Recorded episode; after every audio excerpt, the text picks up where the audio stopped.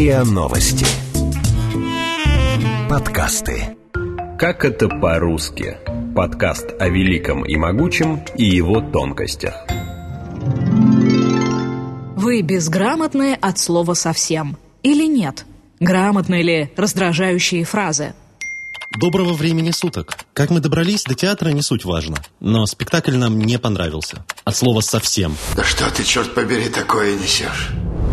Уверен, каждый сталкивался с этими фразами. Кого-то они раздражают и чуть ли не приводят в бешенство. А кто-то ими вовсю пользуется. Но это вопрос вкуса, а нас в первую очередь интересует, грамотно ли использовать их в своей речи. Мы решили спросить руководителя Центра исследований медиакоммуникаций Государственного института русского языка имени Александра Сергеевича Пушкина Андрея Владимировича Щербакова. Сетевое общение – это всегда сочетание письменной и устной формы коммуникации. Когда мы пишем пост или делаем запись на стене в социальной сети, то мы, с одной стороны, ориентируемся на законы письменной речи, а с другой пытаемся имитировать устную речь, характерную для бытового, повседневного общения, в котором допускаются определенные вольности. Из-за этого очень часто и возникают споры по поводу правильности или неправильности каких-то форм слов, выражений, фраз. От слова совсем. Кажется, что эта фраза всегда была в нашем языке, хотя многие пожилые люди могут быть с ней незнакомы. В классической литературе выражение как будто не встречается, а в интернете один из самых ранних примеров датируется 2005 годом. Внезапно в обсуждении курток на форуме страйкболистов. Качество, в принципе, соответствует цене. Единственный крупный минус – водонепроницаемость отсутствует. От слова совсем.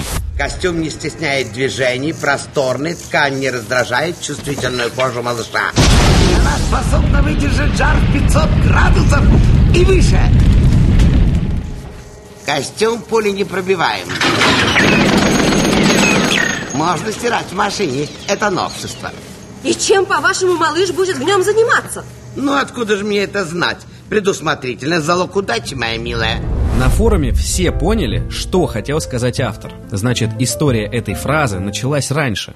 Появилось это выражение, ну, наверное, в конце, может быть, 90-х, начале 2000-х, опять же, в сетевом общении, для выражения какой-то иронии, оценки в определенных ситуациях.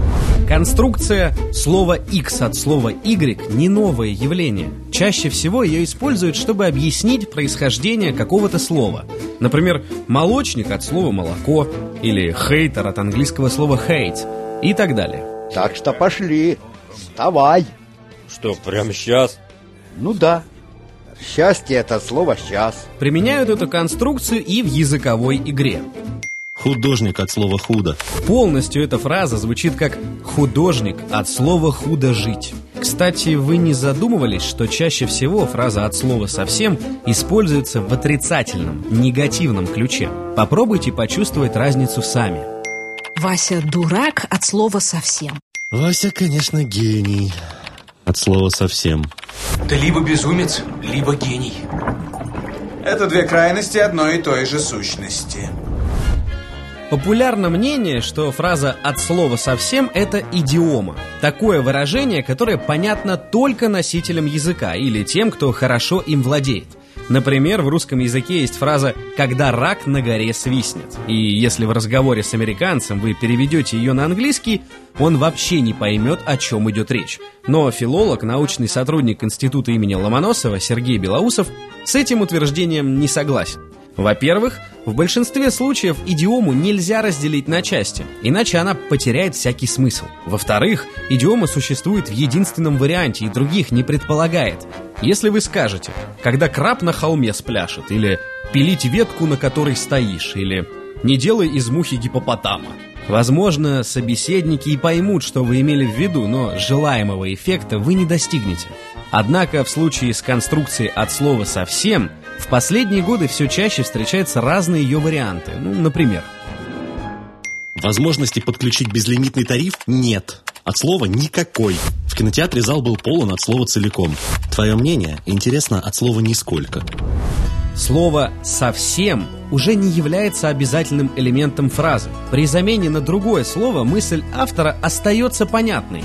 Кандидат филологических наук, доцент кафедры общего и русского языкознания филологического факультета РУДН Екатерина Михайловна Недопекина считает, что... Действительно, грамота РУ трактует эту фразу как речевую шутку. Я с этим согласна, это выражение однозначно разговорное. И если оно встречается в написанном виде, надо иметь в виду, что в этом случае слово «совсем» следует употреблять в кавычках, как э, некую цитату внутри фразы, если так можно выразиться. Определенно это выражение не стоит употреблять в научном или официально-деловом стиле речи, но публицистический стиль, в частности, допускает некоторые вольности. И эти вольности могут быть связаны с заданием, которое существует у автора, какие-то его внутренние намерения. Если он хочет достичь какого-то речевого эффекта, он тоже может употребить это выражение. Нельзя обвинить человека в неграмотности за использование конструкции от слова «совсем».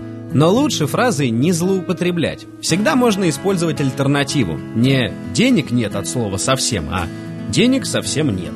Вместо «я не понял ничего» от слова «совсем» лучше сказать «я совсем ничего не понял». Привет. Привет. Привет.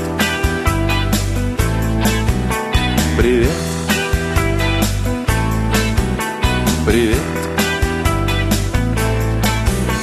Привет.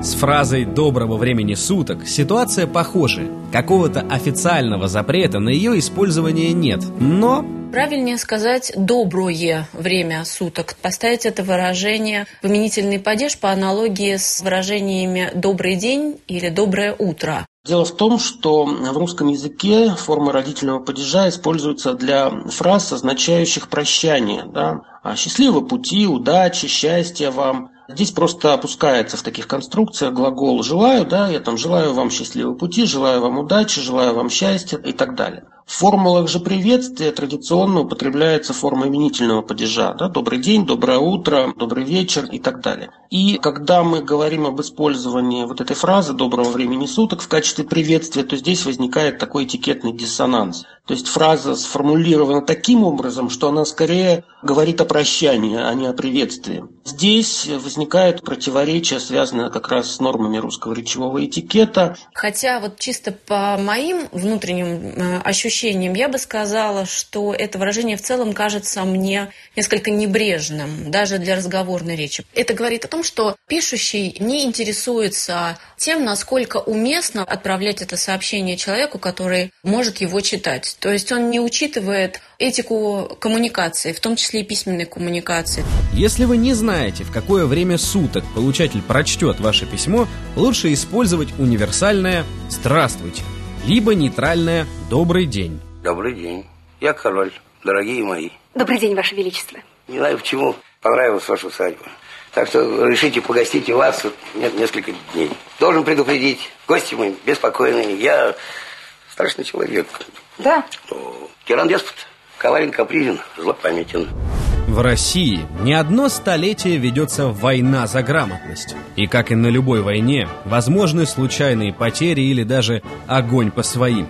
Так случилось с фразой «не суть важно», которую некоторые ошибочно окрестили безграмотной.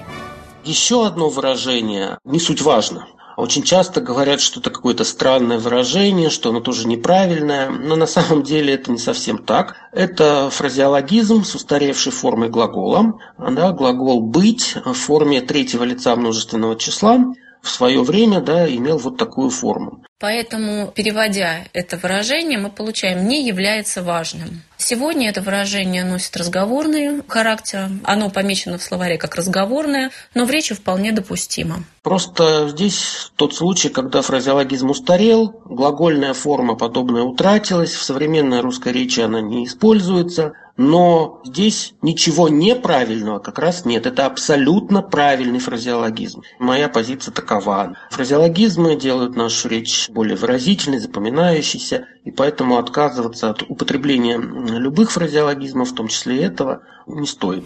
Давай,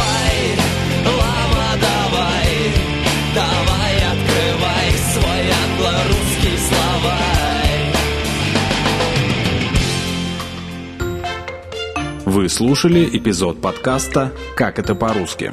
Подписывайтесь на подкаст на сайте ria.ru в приложениях Apple Podcasts и CastBox. Комментируйте и делитесь с друзьями.